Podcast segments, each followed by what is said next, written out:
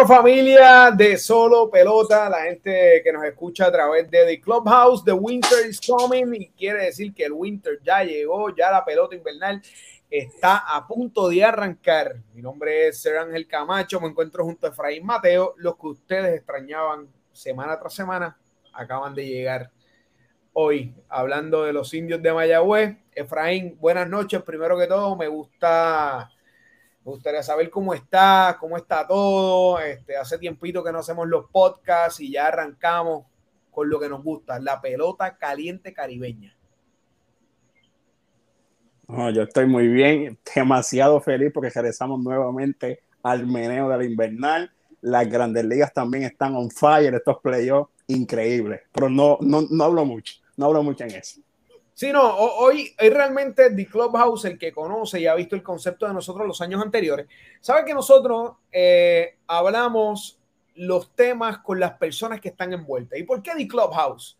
¿Qué es lo que pasa en el Clubhouse? Y con esa gente con los protagonistas del meneo son los que nosotros hablamos. Nosotros no hablamos con nada, ni, ni, con rumores, ni con chismes, ni con cosas tras bastidores, no. Nosotros traemos la gente que realmente son los que hacen noticias, ¿no? Y, y, y, para eso es lo que estamos aquí. Hoy, el programa de hoy es dedicado a los indios de Mayagüez. Vamos a estar hablando con el gerente general Héctor Otero y vamos a estar hablando también con nada más y nada menos que su manager Luis Mato. Y ustedes aquí van a ver, van a ver eh, y vamos a estar hablando de esos nombres que tú quieres ver en el equipo y también de esos posibles nombres y esas nuevas contrataciones que han surgido eh, en los pasados días, en las pasadas semanas. Eh, quién está, quién no está, por qué. Entonces, toda, ese, toda esa dinámica la vamos a estar este, viendo hoy. Para eh, ir haciendo intro, este, Efra, también es importante que decirle a la gente que no solamente en estos podcast de The Clubhouse los vas a ver por aquí por Facebook, también nos puedes ver a través, eh, escuchar a través de Spotify, ver a través de YouTube, también a través de los Apple Podcasts, nos vas a poder escuchar todas las semanas. No solamente vamos a estar hablando de pelota boricua, sino que también vamos a estar hablando de pelota dominicana, de pelota mexicana, también vamos a estar hablando un poquito de pelota venezolana, al igual que Colombia y Panamá. Así que el béisbol invernal acaba de comenzar y saben que nosotros somos especialistas en eso. No tenemos que decirlo porque ustedes lo saben. Así que llevamos desde el 2016 cubriendo pelota invernal. Esta es nuestra fuerte. Las grandes ligas están buenísimas, pero realmente nos gusta ver dónde todo comenzó. Y es en la pelota invernal. Bueno, Efra, a lo que por ahí se conecta nuestro, nuestro invitado, este, Héctor Otero Cuéntame un poco cómo has visto, eh, estuviste en la, en la, selección de novatos, estuviste allí presente en el, en el Roberto Clemente Walker en Carolina, en la selección de novatos 2021 de la Liga de Béisbol Profesional Roberto Clemente. Cuéntame un poquito de lo que viste allí ese día, Efra. No, fue eh, fue un sorteo mayormente donde predominaron, eh, se escogieron 15 lanzadores, entre ellos predominaron los lanzadores, pero como se esperaba, la selección número uno fue Edwin Arroyo. Habían muchos buenos jugadores con, con, buen talento y se esperaba que Edwin Arroyo fuera el pick número uno y los cogieron RA12. La realidad es que el picheo hace falta. En el béisbol invernal, el picheo es lo que predomina te da esa victoria, ese impulso para ser el campeón de la liga. Sí, no, sí, sin duda alguna, una cosa que, que incluso este, son de los temas que vamos a tocar eh, con, con, tanto con Héctor como con Luis, la importancia de los lanzadores. Sabemos que los lanzadores en este tipo de torneo es bien importante y, y tener esos brazos eh, frescos es de suma, es de vital importancia en un torneo tan corto porque es un torneo tan corto. Estamos hablando que en el torneo este año se van a jugar 32 partidos. Pero gente, una de las cosas bien importantes que ustedes tienen que saber es que esto no es extraño. En República Dominicana, para los que dicen que nosotros casi no los cubrimos, nosotros los cubrimos. En República Dominicana se van a jugar 40 partidos con 6 equipos. O sea, que tampoco estamos muy lejanos de la realidad. Ah, es que ellos empiezan en octubre, claro. Este, ellos este año van a empezar el 27 de octubre. Nosotros empezamos el 6 de noviembre. O sea, ahí está el margen de diferencia de los partidos. Creo que tampoco es muy alocado y creo que tampoco podemos emitir un juicio de que la cosa está muerta, cuando realmente lo que se hace es está haciendo los ajustes con lo que se tiene. Y si hay cinco equipos y se puede empezar en noviembre, porque la Serie del Caribe es a finales de enero, creo que no está mala la cosa. Eh, así lo veo yo, Efra. Y, y, bien importante lo que tú dijiste, que se tienen lanzadores eh, para muchos lanzadores, 15 selección de lanzadores. ¿Por qué? Porque tienes que tener el brazo fresco. Otra de las cosas que pasa en pelota invernal es que los cambios de roster semana tras semana es bien, bien, bien importante. Hay veces que tú tienes pelotero esta semana, pero en dos semanas no lo, vaya, no lo vas a tener. Otra de las cosas que son cosas que ya se venían sabiendo de antemano. A nivel de fanático, a veces a uno no nos gusta que por qué aquel se fue, que por qué aquel está pasando esto, pero son cosas del béisbol. La plantilla que tú arrancas hoy no necesariamente es la plantilla que tú arrancas a final de, de, año. Así que esa es una de las partes vitales de la, de la pelota invernal y las preguntas, todas las preguntas que ustedes tengan a la gente que nos está viendo a través de, de, Facebook. Se puede, puede tirarnos las preguntas por acá. Saben que el gerente general se estará conectando en breve minutos. Vamos a verificar cómo está. Estoy esperando que él, que él se conecte para entonces dar inicio a esta secuencia de entrevistas. Próximamente vamos a tener unos jugadores eh, mientras vayan pasando los días en la, en la semana, le estaremos diciendo quiénes son para que puedan separar, pero sí les digo algo. La pelota invernal este próximo 6 de noviembre lo que viene es candela pura. Y mucha gente me pregunta, mira, pero ¿por qué van a haber grandes ligas y demás? Pues la pregunta es que sí, van a haber liga mayorista. Claro, no vamos a ver un Quique Hernández. Claro que no. Pero sí, te puedo asegurar que vamos a tener un Henry Ramos, vamos a tener eh, un, tal vez un Giovanni Falga, eh, que debutó con los Un Emanuel, un Emanuel Rivera. Pero chico, deja eso ya mismo, espera que el propio gerente lo diga, chico, pero así no, ¿viste? ¿viste? lo que pasa con nuestra con nuestro insider de los indios de Mayagüez? No, si no se puede, si no se puede, así que vamos a estar aquí, eh, comparte el video, eh, la gente que nos está viendo en vivo, porque este programa se graba en vivo, los que nos están viendo en vivo, comparten el video, comparten en los grupos, porque en breves minutos eh, se estará conectando con nosotros el gerente general de los indios de Mayagüez, Héctor Otero. Bueno, ahora sí, eh, ya se conectó con nosotros, lo tenemos en vivo. Héctor Otero, gerente general del equipo de la Sultana del Oeste, los indios de Mayagüez. Héctor, primero que todo, gracias por aceptar la invitación de arrancar este podcast de Clubhouse con nosotros. Eh, ¿Cómo estás? Saludos, saludos. Muchas gracias en, invitarme al programa. Estamos aquí contentos de estar presente en el programa tuyo.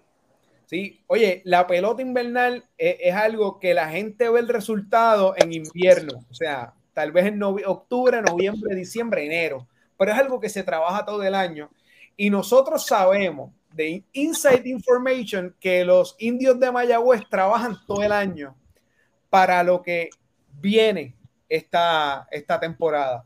Eh, antes de entrar a, meternos un poco deep en, en, el asunto, Héctor, ¿qué esperamos de los indios de Mayagüez para este 2021-2022 teniendo en cuenta que el año pasado estuvieron al borde de la gloria y es llevarse ese campeonato? Bueno, eh, como sabemos, esta organización, ¿verdad? Siempre eh, tiene buenos equipos, competitivos.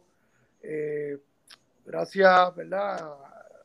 Al respaldo que tenemos de esa fanaticada y especialmente del señor Feliciano, desde que regresó otra vez al, al equipo de los Indios Mayagüez eh, las expectativas son el campeonato. O sea, aquí no hay, no es que vamos a llegar a las finales, no es que competir bien, aquí que ganar el campeonato.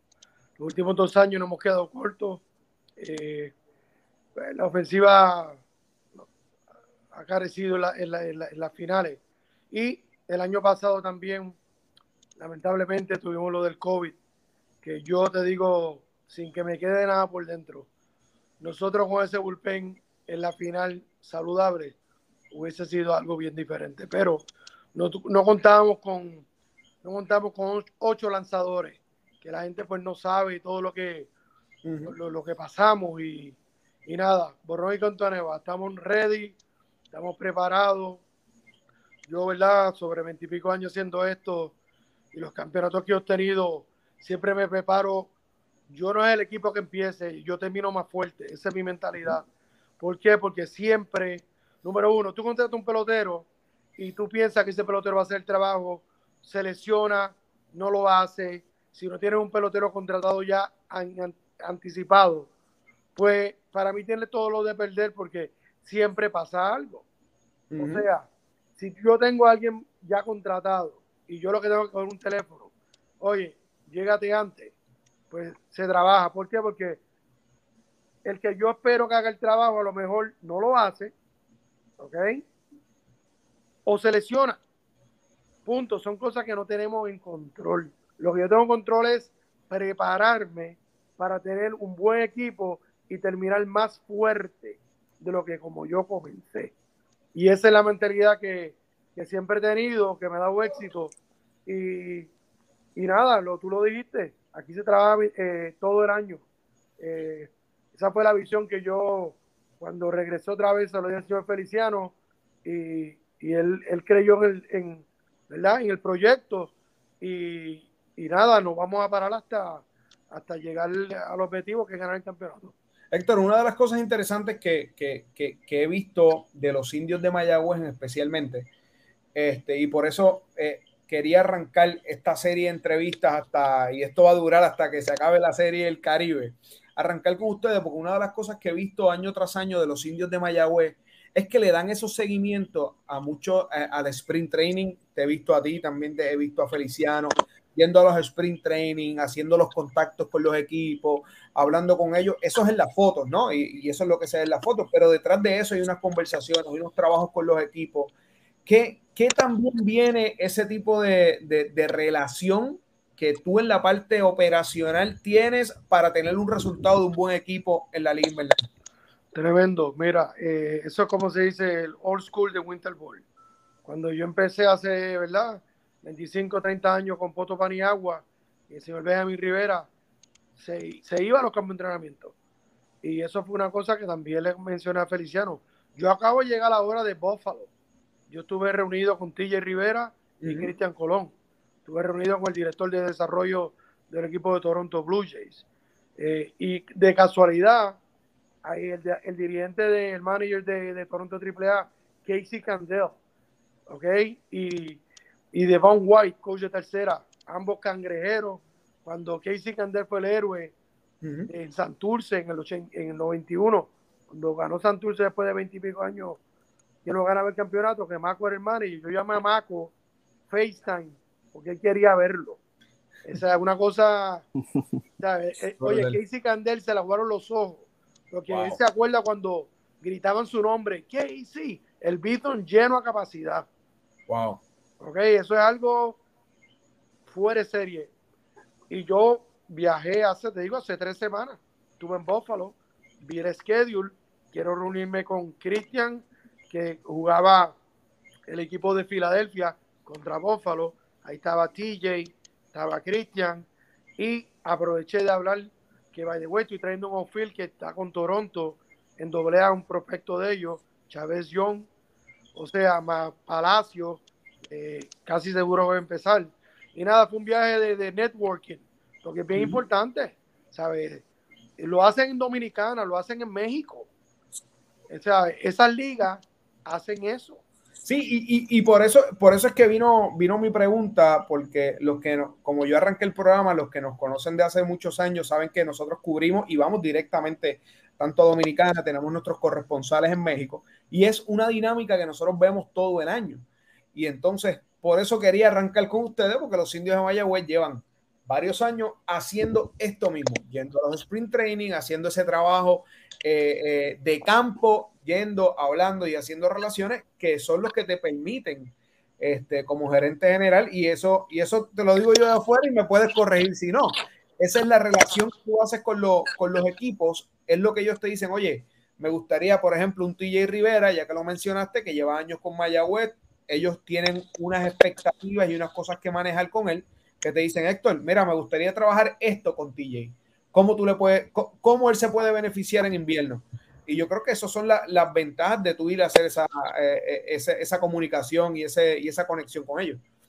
No, es correcto. Eh, la realidad es que, ¿verdad? Es bien diferente hace 20 años, como los equipos de Grandes Ligas, ¿verdad? tienen más control de los muchachos jóvenes que hace 20 años querían que jugaran en invierno. Ahora, por el caso de nosotros, yo tengo tres jugadores que yo contaba con ellos al principio, jóvenes, para darle la oportunidad, y lamentablemente van a estar en campamentos como hasta el 20 de noviembre. ¿Qué yo puedo hacer? ¿Sabes? Antes no era así. ¿Sabes? No me puedo molestar con ellos, puedo pues tratar de dialogar, llegar a un acuerdo. Pero esa es la realidad, o sea, que tú quieras un pelotero esté todo el año, también para el invierno, eso es suerte y verdad. Como a la misma vez, ellos te dicen que quieren estar todo el año y no hacen el trabajo, tú tienes pues, que salir de su servicio. Claro. O sea, todo es la preparación. Héctor, ¿y, cómo te preparas tú como gerente general para una de las cosas que nosotros hablamos antes que, que, que, que entrara con nosotros al programa? es que la pelota de invierno tiene una peculiaridad. Es que el roster cambia tan rápido por esa misma situación. Mira, me pararon al jugador, eh, se lesionó. Eh, ¿Qué vamos a hacer? ¿Cómo Héctor Otero y los indios de Mayagüez se preparan para poder mitigar este tipo de sucesos que sabemos que sucede durante la temporada? Mira, eh, hoy mismo, como te digo, con esa situación de esos muchachos, eh, yo me preparo, como mencioné anteriormente, yo siempre quiero terminar mejor que como empecé. Claro.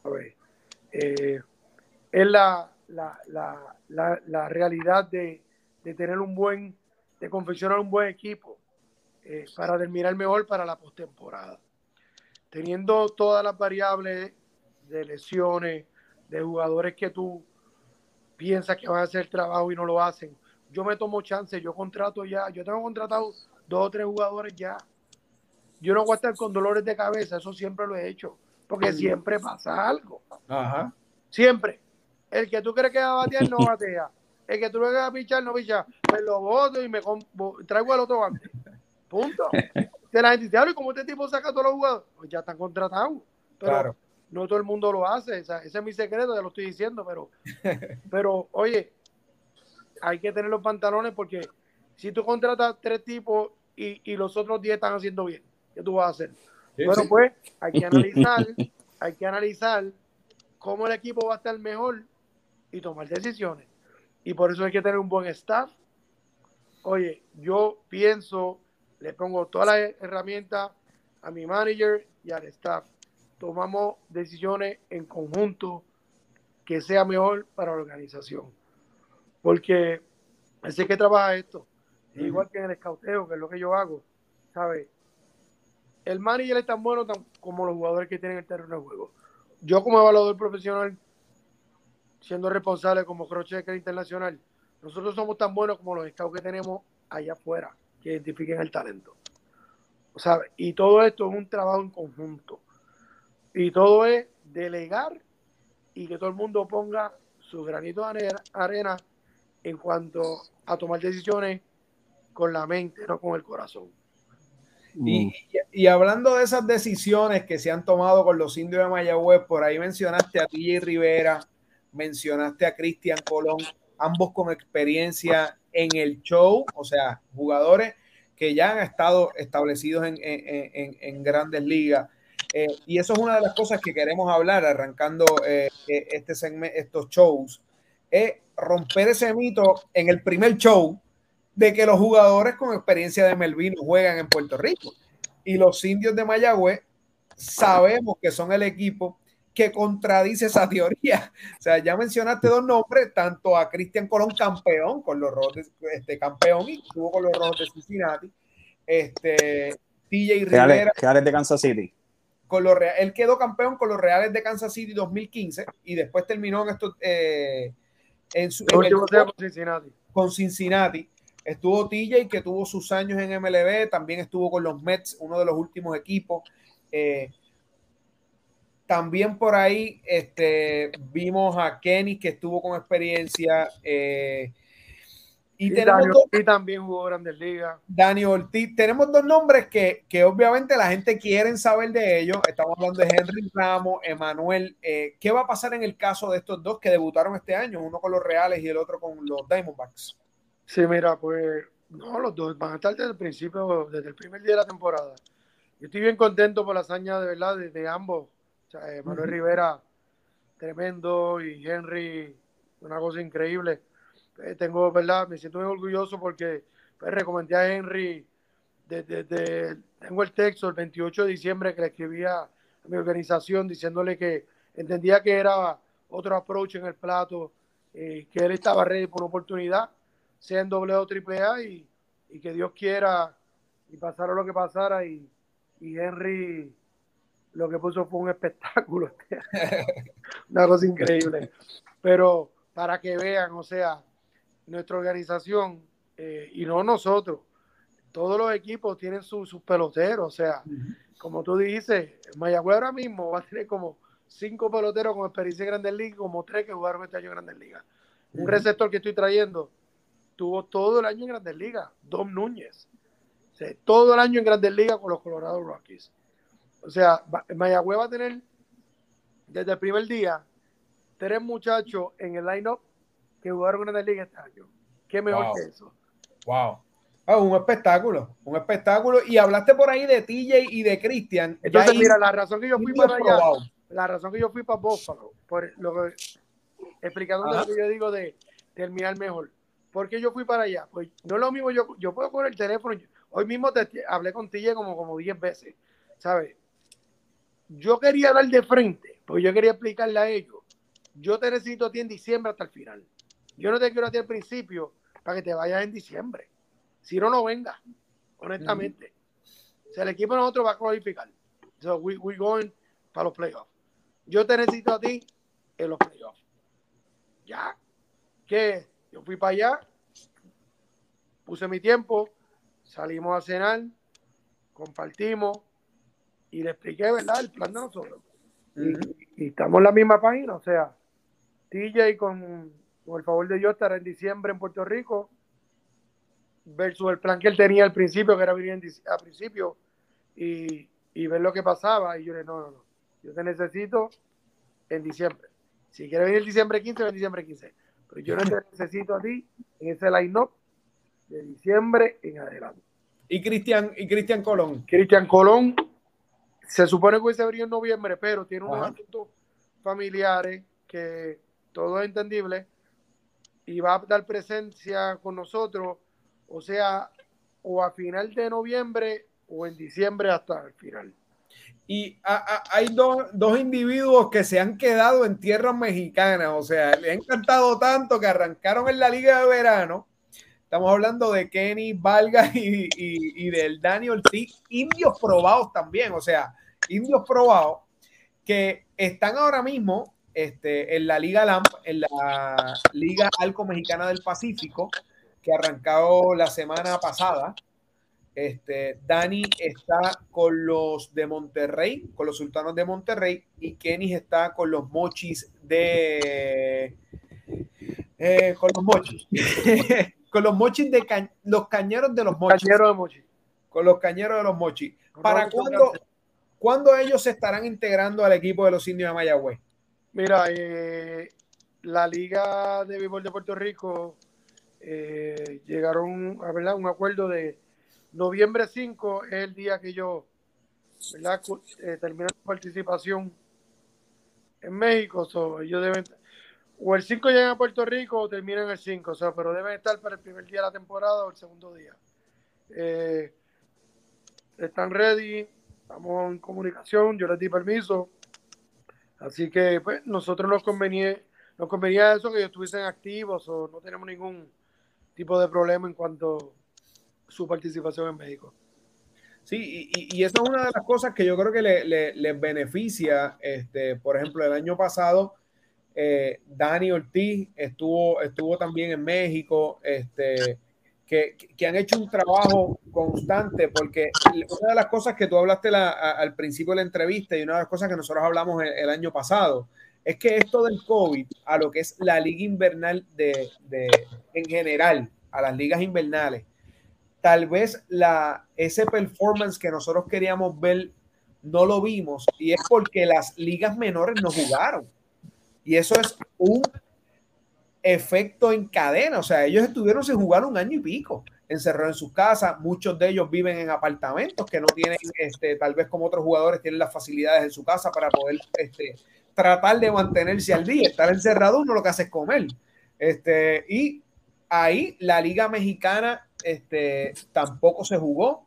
La liga de verano, que eso también es otro factor. Este, tal vez uno que otro jugador de Puerto Rico tuvo la oportunidad de ir a jugar los primeros días de temporada, pero eso no sustituye un año fuera.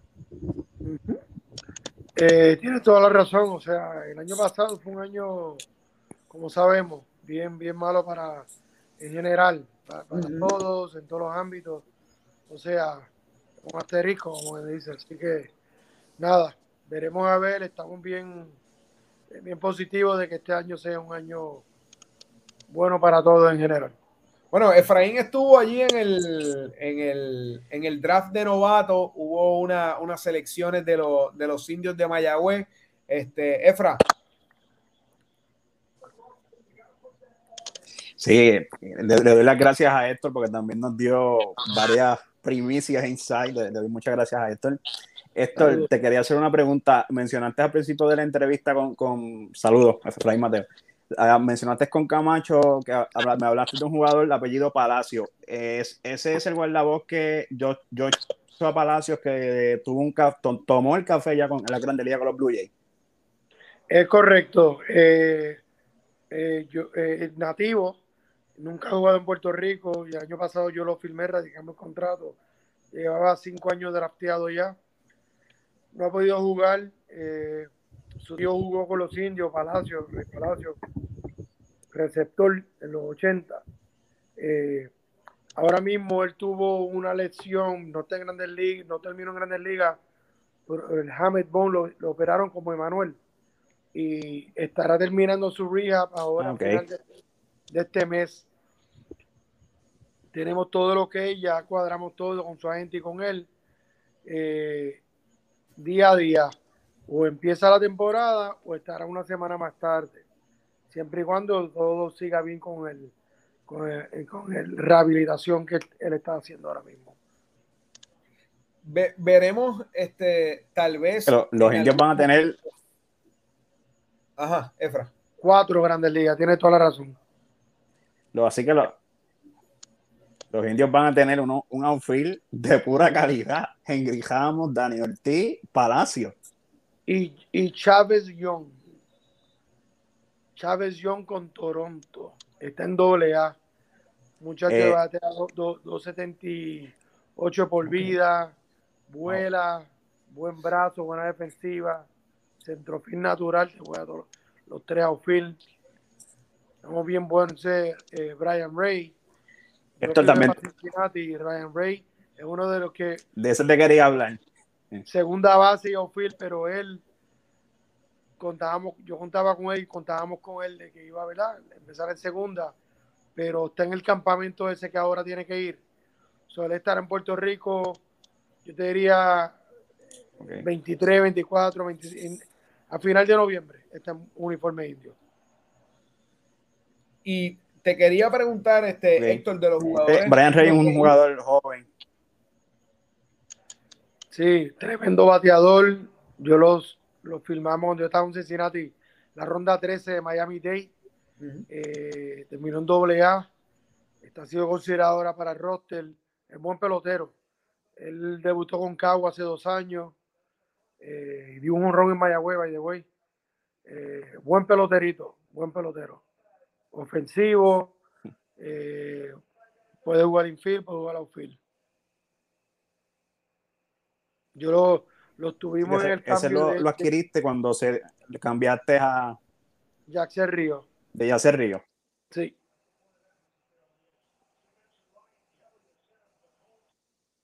Mucha- yo vi que mucha gente, oh, pero cambiaste a, a Yacer Río, a Yacer Río, pero eso es un cambio pensando en el futuro. Sí, y en, y- en el futuro y en el presente, porque ese muchacho nos puede ayudar ahora. Eh, viéndola, acuérdate, yo hice ese cambio pensando en el futuro y porque yo me estaba preparando, porque yo tenía ya el pick preferencial a, a Dani Dopico, un muchacho que eh, ha pichado un triple A 94-95, un split. O sea, yo digo, o tengo un position player reemplazo a este muchacho Río por este, más bien el draft y hay unos pitchers interesantes y cubro todas las fases. ¿Por qué no? Si voy a, a, a reforzar mi, mi, mi, mi outfield en el futuro y, y el infield también, porque puedo jugar las dos. Me tomé un chance en la. Exacto. riesgo, En el, en el draft. Exacto. En el draft, ade- además de Daniel Dopico, que es un pitcher prospecto de los White Sox, eh, observé que seleccionaron a Brian Salgado, eh, lanzador derecho de los Astros de Houston, a Andrew Marrero, lanzador derecho de San Luis, y también seleccionaron al campo corto Nieve de Houston y al tercera base de los White Sox, Jason González. Háblame de, ¿qué me, puedes decir de Brian Salgado y, y de Héctor Nieves y de Andrew Marrero? Ok. Eh, mira, eh, Brian Salgado, muchacho que viene de, ¿verdad? De, de- Yuco y después fue a, Oregon State, buen programa. Eh, él es de allá del área de, eh, vive en Houston, pero del área del Pepino. Aletí es bien cerca de él. Eh, tenía buenos reportes del, del muchacho. Tira los low 90 to mid 90 con buena curva. Entiendo de- ya, eh, ¿sabes? Es rookie, pero tiene la experiencia de colegio. O sea que es un muchacho que nos debe ayudar. Esto me acuerdo cuando en el 2009-2010, el año que ganamos, yo seleccioné en el primer round a Iramburgo y fue, ganó cinco juegos, fue Rookie of the Year. So, este muchacho, igual que el año pasado, cogimos a Antonio Vélez y hace dos años a Luis Quiñones. ¿Sabes? Yo soy pro creyente en brazos de colegio que nos ayuden rápido. Ya yo entiendo que, ¿verdad? Hemos cogido en los últimos tres años buenos brazos nativos que, que me da una flexibilidad para el año que viene ponerme agresivo con position players jóvenes. Eh, de, de Andrew Marrero, muchacho que fue a Yukon, yo estuve hablando con la organización de San Luis ese mismo día del draft, con el assistant GM de ellos, que es puertorriqueño Moisés Rodríguez. Eh, me dio luz verde de que él estaría disponible a pichar. Hablé con el, con el muchacho, estaría dispuesto a venir en diciembre. Un muchacho que tiene la agresividad, 80, eh, 90, 93, 94, con el slider, viene de colegio, tira strike, ¿sabes? Eh, esos muchachos nos dan este, ¿verdad? Fortaleza en el bullpen, un inning, porque vamos a tener, ¿verdad? Mi mente es tener un buen, un buen este, profundidad en el bullpen y, y darle la experiencia a ellos. So, esperemos que en diciembre él diga presente.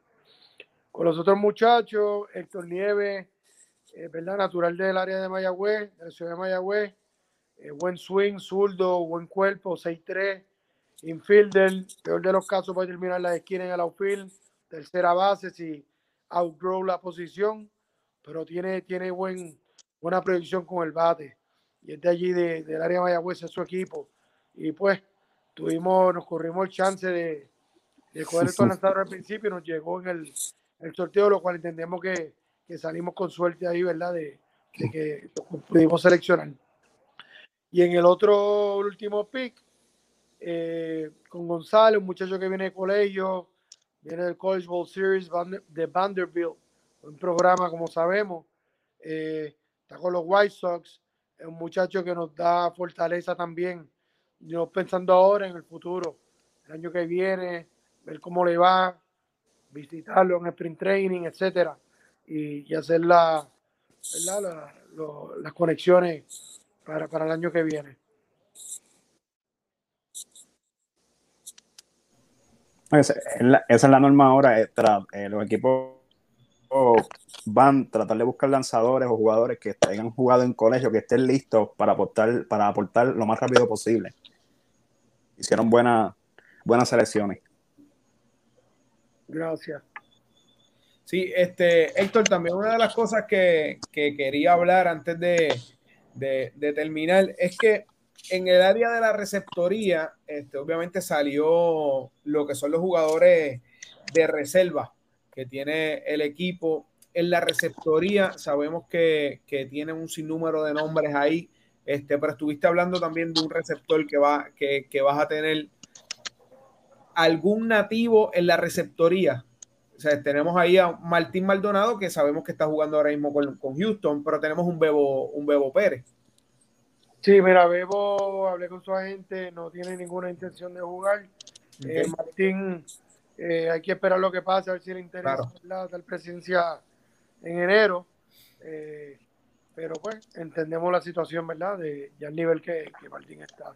Eh, Xavier Fernández contamos con él, Alan Marrero.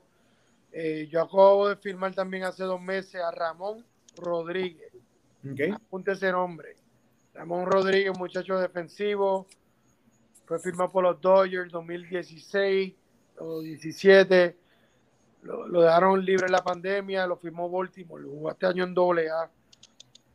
Le fascina la organización de Baltimore. Tiene apenas 22 años. Wow. Y está en la Arizona Fall League ahora mismo. Y, uno, de los, nombres, este, Héctor, que, el año pasado a mí me asombró mucho, que no lo hayan cogido en Dominicana y vino a debutar en Puerto Rico, estamos hablando de Luis Medina. Eh, este año hay algún plan con él, fue reclamado en Dominicana, este, por lo menos que yo haya visto, no, pero este, no se sabe si lo, si, si lo contrataron. Cuéntame que este, cómo quedó todo con Luis Medina. Sí, mira, eso fue algo también bien, bien interesante. O sea, si, tú de- si yo me dejaba llevar por el número de Luis Medina, yo no lo traía el año pasado, desde el verano. Tenía comunicación con su agente y con la gente de los Yankees. Eh, él no lo draftearon en Dominicana porque tenía un número cuestionable en cuestión de, de el- el- el- los walks. Eh, pero yo entendía, me tomé el chance por la velocidad. Eso, esa velocidad en Puerto Rico da agua, olvídate. Y pues, gracias a Dios, mira quién fue. Novato del año, se arregló una cosa inc- increíble. Wow. Y tú vas en el juego de, del futuro. ¿Quién iba a decir todo eso? Ajá. Muchacho quiere venir con los indios no matter what. De verdad. Sí, lo cogió Lino allá a los toros en el octavo round. Pero vamos a ver, tenemos una comunicación pendiente. Pero el muchacho dice que él es quinto. Una cosa. Lino, Lino, yo, yo, yo, yo, yo puedo entrar en ese team y direte próximamente. Yo no soy toro, no se confunde, yo soy liceísta.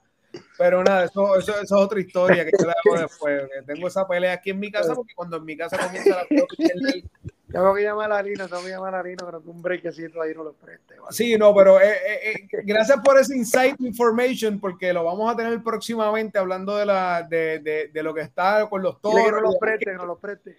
Que no, que, no los preste, si no lo van a usar, que venga. Oye, mira, tú sabes que lo cogieron el- para que tú veas cuántos jugadores y cómo es ese mercado en Dominicana, de tantos jugadores y la, y la calidad. Ese muchacho se fue en el octavo round. Sí. Oye, Wow. ¿Tú sabes qué Jason- es eso? Bueno, Jason Domínguez, ya que tocamos el tema, Jason Domínguez, que es el marciano, uno de los prospectos más brutales de los Yankees de Nueva York, no lo cogieron first round. O sea, todo el mundo pensaba que ese muchachito, que fue uno de los contratos más altos en la historia del 2 de julio, en la historia de los 2 de julio, que los Yankees, yo no sé si le dieron 5 y pico millones de dólares, no lo cogieron en primera ronda en el Lidom, o sea, Ujú. no, no me asombra que no por la calidad de Luis, no, no me malinterprete lo que están escuchando, pero no me asombra de que haya sucedido eso con Luis Medina, que con un, un prospecto que se le dio millones de dólares. Oye, y otra cosa también, acuérdate que eso es algo que tú dijiste ahorita al principio del programa. La gente no sabe. Esto es Liga Invierno. ¿Tú sabes por qué también llegó allá? Número uno, tú vas a un juego del futuro, estás con los Yankees, ¿tú te crees que ellos van a waste a pick? Y le puede jugar ahora mismo. Sí. Le, le, le, jugó a Puerto Rico en la Serie del Caribe contra Dominicana. ¿Sabes? Ellos entienden, yo creo, ¿verdad? Que dijeron, este muchacho hicieron el homework, o no lo van a dejar pichar, o va a ser limitado todo y pues lo vas a coger, pero vamos a moverlo para atrás. Pasa en el draft en Estados Unidos. ¿Entiendes? Entonces toma unos chances y ya. Así es como Héctor Nieves. Yo quería coger, pero yo quería con unos pitches primero y nosotros hicimos un croquis, una, una maña ahí, a ver si nos llega. Y nos llegó. Pero yo lo quería coger en el segundo. Yo soy Armando Río, que es como la gente de él. Yo dije, Armando, yo lo quiero en el segundo pick. Pero, segundo round. Pero, si hay un pitcher disponible que yo tengo identificado, no lo voy a coger. Y en el tercer round yo tenía dos picos, o sea que tenía que cogerlo obligado. Nada, nos salió, gracias a Dios. Sí, sí, no, así es esto y, y, y, por eso nosotros traemos este tipo de programa que es The Clubhouse para conocer la información que pasa en el inside, que muchas veces no se sabe todos estos malabares que se hacen para obtener jugadores, para traer jugadores a pelota este, invernal, porque realmente es interesante. Oye, dos preguntas más antes de, de, acabar y continuar con la parte de, de, Luis Mato, que lo tenemos ya, ya mismito con nosotros. Eh, uno, ¿cuándo arrancan las prácticas de, lo, lo, de los indios de Mayagüez? Comenzamos el 25 ahora de octubre, el lunes 25. Esas son la verdad, la, la previsión que tenemos. Eh, en la mañana, casi seguro, estamos ya en los próximos días tomando las decisiones, pero para el 25 de seguro estamos ya en el terreno. Bueno, ¿hay, alguna proyección eh, de, lanzador? Oh, me imagino que estoy un poquito adelantado al tiempo y maybe si la respuesta no está ahora, cuando comiencen, nosotros vamos a ir para el, para para hacer esta, esta pregunta, es si hay alguna proyección de algún abridor, aunque es temprano, este, pero el abridor de Opening Day, que sería el 6 de noviembre. Sí, estamos ya tú sabes, estamos tempranito. Ajá. Regresa Stout, regresa Stout eh, y otro importado, que eso es, ya tú sabes, to be determined, como, como veamos en la práctica. Oye, Robbie Rowland, regresa. Sí, señor. Ah. ese, ese no se me podía olvidar, lo tenía aquí en las notas. Robbie Rowland, sabemos que un gran lanzador, y, y, sobre todo los que lo siguen en las redes sociales, es un lanzador que se mantiene todo el tiempo, sabe, sabe de mecánica y la trabaja día a día, que yo creo que eso es una de las cosas que más yo admiro, admiro de él. El año pasado obviamente no lo pudimos conocer tú a tú por las restricciones del COVID, pero este año esperamos conocerlo personalmente. Claro, seguro que sí. Bueno, Héctor, gracias también, por... También tiene dos, dos relevistas, dos relevistas de, de experiencia de liga, Sam Dyson y Robbie Scott. Sí, sí, sí. Estarán desde el principio también con nosotros. Así que lo, los indios van a estar dando un show. Sí, el bullpen. Con Dios por delante, estamos enfocados, pues. Eh, esperemos, ¿verdad? Que, ¿verdad? Nos estemos libres de lesiones y, y, y, el ambiente y la, y la energía está presente en, ¿verdad? en la organización de nosotros. Bueno, Héctor, gracias por, por este rato que compartiste con nosotros. Ahora nos vamos a tomar un brequecito y ya mismito venimos con nada más y nada menos que el manager de los indios de Mayagüez, Luis Matos, aquí en el programa The Clubhouse, arrancando la pelota invernal. Bueno, Héctor, gracias por compartir este rato con nosotros. Nos vemos en el Choro. Eh, ese es el compromiso. Vamos a todo el estadio antes que empiece la temporada. Así que muchas gracias por compartir con nosotros y esta es tu casa. Gracias, muchachos. Un abrazo. Saludos. Un abrazo, un saludo. Bueno, gente, ahora eh, vamos a una breve pausa y rapidito vamos con la entrevista de Luis Matos, manager de los indios de Mayagüez. No se despegue, venimos en breve.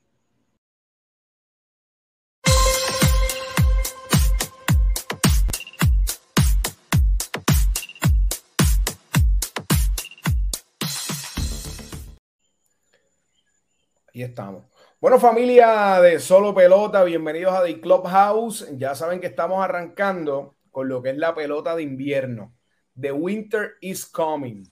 Y obviamente nosotros tenemos que arrancar esto con el pie derecho, con los que están haciendo que el juego llegue a otro nivel. Estamos hablando de los gerentes generales, manager, trayendo la información de primera mano, cero rumores Cero nada, nos metemos al Clubhouse. Y con nosotros Luis Mato. Bueno, Luis, ya tú eres de la casa. Bienvenido, ¿cómo estás? Todo bien, Ángel. Saludos a ti y saludos a todos los que nos están viendo en vivo.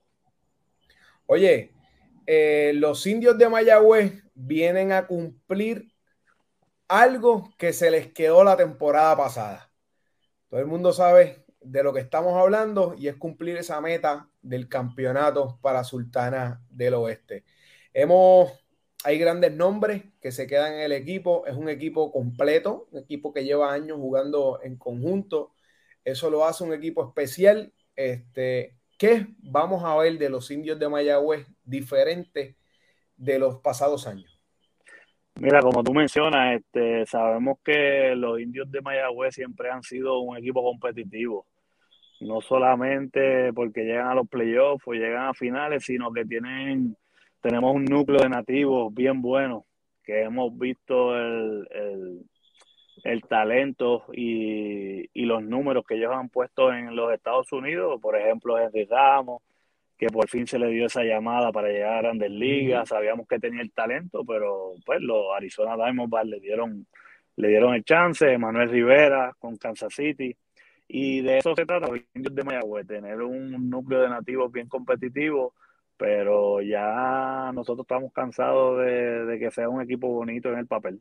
Este, ya ese tiempo que en el pasado queremos lograrlo en el terreno, porque de nada se va a hablar de que tú tuvieras un equipo competitivo si no, si no logras el objetivo.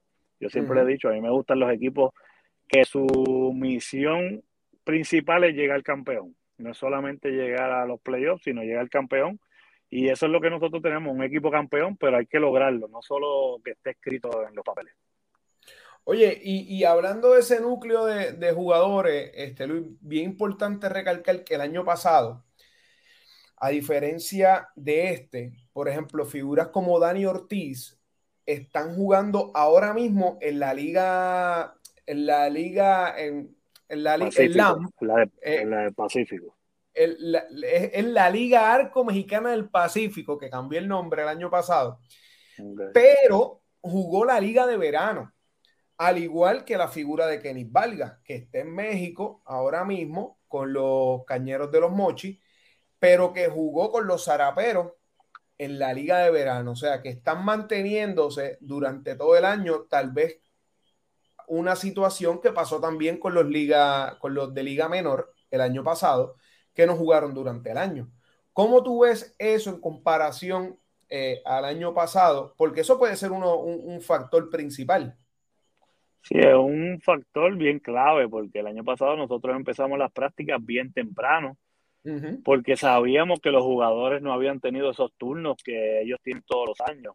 Como tú mencionas, este, Dani jugó en Liga Mexicana, Kenny jugó en Liga Mexicana, y la mayoría del roster sí pudo jugar en los Estados Unidos, que por eso pues la práctica va a comenzar un poquito más tarde porque ellos terminaron más tarde todavía. Así que eso, eso va a ser una buena diferencia para este año, va a ser una temporada más completa de 32 juegos, hay más chance de ver a los muchachos jóvenes, de, qué, de ver qué es lo que uno tiene en la banca, qué uno puede utilizar en los playoffs. Y, y sabemos que tenemos una escuadra de la A a la Z que está, que está completa, ¿me entiendes? Como te mencioné anteriormente, es que lo ejecutemos en el terreno. No podemos poner la excusa del COVID, no podemos poner la excusa de nada. Este, el que llegó campeón, llegó campeón por mérito propio y nosotros tenemos que buscar eso en este año. Figuras como Emanuel Rivera, eh, figuras como Henry Ramos, que tuvieron la oportunidad este año en el Gran Show, eh, ¿Cómo tú ves ese aporte ahora de mentalidad? Si has tenido la oportunidad de hablar con ellos, porque tú que tuviste también la oportunidad de pasar por todos esos niveles como jugador y también estando en niveles de liga menor como manager, la mentalidad te cambia cuando tú llegas a, y eres Big Leaguer, porque es totalmente diferente. Sí, cambia definitivamente y no en lo malo, sino en lo bueno. De que tú ves cómo uno se prepara en grandes ligas y tú quieres traer eso a la liga invernal y la liga invernal ha mejorado mucho, mucho en eso. Este, otra vez estamos volviendo a traer extranjeros de calidad, no solamente de, de esas ligas independientes y no echando, quitándole mérito a esos muchachos que hacen su trabajo aquí en las ligas invernales, pero se ve la calidad de los, de los extranjeros que traen y esa mentalidad ellos la traen al equipo de los indios de Mayagüez, esa experiencia, esa veteranía. Yo les dije a los dos que le iba a poner la sede de capitán a los dos para que tomen el control, tienen que tomar el control del clubhouse, claro que el dirigente es el que lleva la batuta, lleva el mensaje, pero tú siempre necesitas esos peloteros que lleven el mensaje entre ellos mismos, porque cuando uno es pelotero el, el mensaje llega más rápido, cuando uno es un dirigente joven le llega más rápido, pues todas esas cosas las podemos este, hacer un conglomerado de cosas buenas para que el equipo vaya en, la, en el camino correcto. Oye, y, tú que has tenido buena relación y relación cercana con Henry Ramos, este, cuando subió al, show, eh, ¿tuvieron alguna comunicación previa de, después que lo llamaron? Este, ¿Cómo fue esa interacción? Este, y esta pregunta viene porque nos acabas de mencionar que le vas a poner la C de capitán, porque obviamente ya la mentalidad es otra ya la mentalidad es otra y puedas aportar de, una manera de liderato al equipo. Cuéntame cómo, cómo, cómo ves ahora a Henry Ramos. La comunicación, Henry, mía siempre ha sido desde, wow, de hace tiempo. Él tenía 17 años, yo creo que en los Leones de Ponce. Y él siempre me comentaba a mí o me preguntaba, pues, de cosas que pasaban en el juego y, pues, sabía que yo había estado varios años con el equipo. Y esa responsabilidad que tú hablas, él la empezó a tomar el año pasado, igual, igual que Manuel. Y ya con otro año de experiencia y sumándole la llegada a grandes ligas, yo creo que los muchachos van a escuchar el mensaje mucho más fácil todavía. Este, ellos tienen que tomar el control, ese es su equipo, van a estar desde el primer día. Eso es el mejor mensaje, sin hablarles que ellos van a estar desde el primer día. ¿Entiendes? Que no van a tomar una semana de descanso, este, no, yo soy Grandes Liga, voy a llegar un poquito más tarde. No, no, no.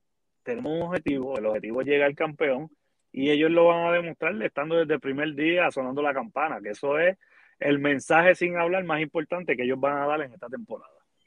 O sea, este Luis, para todos esos fanáticos del béisbol invernal y no solamente de los indios de Mayagüez, porque esto este, este, mensaje no es solamente para los indios de Mayagüez, es para los fanáticos en general de la pelota invernal. Este año desde el primer día tenemos dos big leaguers activos en las grandes ligas. O sea, no solamente con experiencia de grandes ligas, que eso lo vamos a estar hablando en los próximos episodios de, todos los jugadores con experiencia de grandes ligas que van a estar jugando la pelota invernal, pero los indios de Mayagüez tienen dos que debutaron este año. Así que si yo soy tú, voy y aprovecho la oportunidad de ver estos chamaquitos que empezaron a incursionar su, vida de Big Leaguer, ir a verlos al Cholo y cuando estén de ruta en los otros, en los otros estadios, porque realmente yo creo que ese es el mensaje que hay que llevarle, no solamente de, de, ir al parque por ir, es que esos muchachos estén, eh, estén respaldados, no importa el equipo que, tú le vayas, tú apoya el tuyo. La misión es que lleguen al parque para que vean esos, esos muchachos y ver el espectáculo ustedes están ready para brindarle al público. De eso se trata la liga invernal. Eh, todo el mundo cuando me hace esa pregunta, la liga invernal a mí me ayudó para yo llegar a la Grandes Ligas mucho más rápido. Y ese es el mensaje que yo siempre le llevo a los muchachos jóvenes que son prospectos allá, que quizá la organización le dice, mira, descansa, está bien, hazle un año, pero dale, dale al otro año la liga invernal, dale la oportunidad para que tú veas la diferencia en números que tú vas a poner al otro año. No es en dos años, es al otro año, es inmediato. Porque te estás enfrentando a pitcher veterano, a pitcher de experiencia en grandes ligas, a jugadores mañosos, a estar en todas las cosas que están en el béisbol ahora mismo y te van a ayudar cuando tú vayas a una clase A, a una doble A tú la vas a ver por debajo de ti. Y eso es lo más importante de la liga invernal, como tú mencionas, que no es solamente los indios de Mayagüez, sino que ellos lleguen a grandes ligas y echen la liga hacia adelante. Yo te voy a dar el ejemplo de José Miranda, y no es de los indios de Mayagüez. Jugó invernal y cuántos honrones y cuántas RBI dio este año. Y es ejemplo vivo porque yo se lo decía al papá, olvídate de lo que va a cobrar en invernal. Olvídate, al contrario, tú tienes que pagar por jugar en la liga invernal porque él va a demostrar cosas que no ha demostrado en años anteriores y lo vimos el año pasado, tuvo una buena temporada aquí, eh, tuvo una serie de Caribe ahí más o menos, porque oye, cada liga sube de nivel. Y ya vimos la temporada que tuvo este año, yo creo que el ejemplo de nosotros va a ser Brian Rey, Brian Rey va a tener la oportunidad de jugar muchos juegos con los indios de Mayagüez y ese nombre va a estar en esos futuros candidatos jóvenes de tener buenas temporadas en Estados Unidos, de que los metan al roster y de que lleguen a Grandes Ligas, porque nosotros lo que queremos crear es otra cepa de Grandes Ligas, Correa, Lindor, va, eso es lo que nosotros queremos. Sí, no, y que definitivamente se, se ha estado logrando en estos pasados dos años. Yo creo que hemos visto una cantidad enorme de puertorriqueños debutar desde que debutó Isandía, Brian Navarreto. Bueno, han debutado como seis o siete peloteros en los pasados dos años. O sea, que yo creo que e, esa cepa está y es parte del trabajo de la pelota invernal y de esa oportunidad. Y, ahora cambiando un poquito el tema y yendo para Luis Matos como manager, dirigiste México, tuviste una gran experiencia en México, eh, campeón de la División Sur, subcampeón a nivel eh, regional, ¿no? De, las dos ligas de, México. ¿Cuál es el mindset que aprendió Luis Mato de, estar en México que puedes incorporar ahora a los indios de Mayagüez? Mira, te puedo mencionar que sí me hacía falta dirigir a ese nivel en, en verano. Este, como todos saben, yo llevo como dos o tres años quedándome en Puerto Rico, pues por, por la familia, por estar con mis hijos, estar con mi esposa. Y, y, Dios tiene un plan perfecto, de verdad que cuando se dio esa oportunidad de México, era el tiempo perfecto para yo ir, era el equipo perfecto para yo ir, la ciudad, todo, todo estaba encaminado para que tuviéramos éxito. Y el equipo no era para llegar hasta donde llegó. Y de eso se trata uno como dirigente empujar a los muchachos que se crean que el equipo es el mejor de toda la liga. Porque como menciono, no es tú tener los mejores peloteros en el equipo, sino crear esa química ganadora que te va a llegar, llevar a, a ganar el campeonato. Y eso fue lo que me enseñó México este año. De verdad que teníamos un buen picho abridor, pero eh, el line no estaba bateando como se suponía. Sí tenía nombre, pero no estaban ejecutando el relevo había que hacer algunos cambios y de verdad que fue una experiencia gratificante lograr el, bicampeonato en la zona azul y nos quedamos con el sabor medio agridulce en la final al estar 3 a 0 y perder cuatro juegos corridos, como yo menciono, uno a veces está en el lado bueno y en el lado malo. Eh, los dos, las dos series del Caribe que ganamos y el bicampeonato ahí era un récord de 50 años y ponle que había un récord de 50 años que no había ganado un equipo una remontada de cuatro juegos. Este, de las dos formas uno aprende. Y uno aprende ganando y uno aprende perdiendo. Y, aprendí a eso, a, a cómo uno sacarle el máximo a los jugadores para que ellos ejecuten y se crean más de lo que son. Y de eso se trata uno como manager, como coach, de llevar a esos muchachos, darle la información, prepararlos, a que cuando vayan al terreno solo salgan a disfrutar. Y eso es lo más importante. Y, y, ya para culminar, obviamente, mucha gente va a preguntarlo y por eso están conectados aquí en el live, porque esto, la, la pelota invernal se caracteriza por ser una, una liga donde el picheo es clave y el entra y sale de tal vez de los jugadores en algún momento, y eso pasa en todas las ligas del Caribe, gente. Si usted es seguidor de, realmente del béisbol caribeño, sabe que los cambios de, de, eh, de roster es semanal. Eh, y, a veces están, esta semana tú no sabes lo que tengas el viernes y cambian. Así que los que han visto y han estado metidos en esto y lo han visto de cerca saben que es así. Teniendo eh, eh, eso claro, sabiendo que esto es una liga donde el picheo es clave, ¿cómo vemos a los indios de Mayagüez en, en ese aspecto?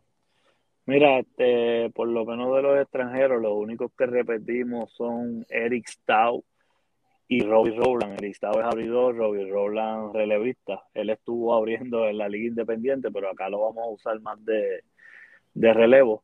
Pero es bien importante que esos pitchers extranjeros que nosotros traigamos tengan la viabilidad de quedarse con nosotros todo el año. Este, Siempre vas a tener, ponle que son 10 extranjeros, que dos sí estemos preparados para que se vaya, pero que no sea un equipo a la primera mitad y otro equipo en la segunda mitad. Sabemos que siempre va a ocurrir que algún bateador se va a ir, este, porque ya está en el contrato, que en diciembre 20, y ahí es que pues salen los fanáticos, pero ¿cómo se va a ir si está bateando 340, está cargando? Pero es que ya eso estaba estipulado desde un principio. Cuando, cuando está eso así, ya uno se prepara y trae uno igual o uno mejor que el que estaba.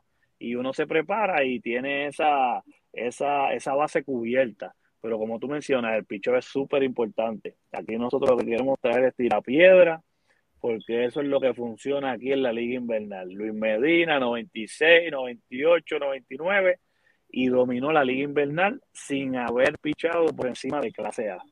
Así que yo creo que este, todos los extranjeros y los que hemos escogido en el draft, yo creo que no, no, no bajan de las 93 y 94 millas. Y en eso nos vamos a enfocar este año, a que ese picheo sea tira piedra y los bateadores tengan que hacer ajuste con, el, con la recta y con el rompiente. Bueno, y para finalizar, Luis, bueno, mensaje en especial para los indios de Mayagüez, para toda esa fanaticada que sabemos que tiene un core de fanáticos a otro nivel y esperan mucho del equipo. ¿Cuál es el mensaje? Mira, la mejor fanaticada del béisbol invernal. Eso, la, el attendance, los números no mienten. Ellos siempre están ahí en el estadio, no importa que sean juegos de regular o juegos de playoff sabemos lo sediento que estamos de ganar un campeonato, pero no nos podemos desesperar. Eso hablamos desde mi persona, desde el gerente general, del dueño, lo hemos hablado, no nos podemos desesperar porque si no las cosas no van a funcionar. De la misma forma, le decimos a los fanáticos que nos apoyen, que el equipo va a estar competitivo y que el año de gloria de ser los máximos campeones solamente le va a durar un año y ya este año los empatamos y por ahí seguimos seguimos el ambiente de los indios de Mayagüez con el Cholo García. Bueno, ahí está. Y esa última frase la vamos a tirar mañana en el quote mañanero para que el ambiente se caliente de verdad, porque el invierno llegó, gente, y ya el mes que viene, 6 de noviembre, arranca la pelota invernal y por eso nosotros traemos toda la información aquí en The Club House. Cero rumores, con lo realmente tienen la información a la mano. Bueno, Luis, como siempre, mil gracias por estar este rato con nosotros y mucho éxito en la temporada y nos vamos a ver en las prácticas en el Cholo antes del 6 de noviembre. Seguro, y gracias a ti por siempre estar comunicando de la Liga Invernal. Saludos. Bueno, buenas noches.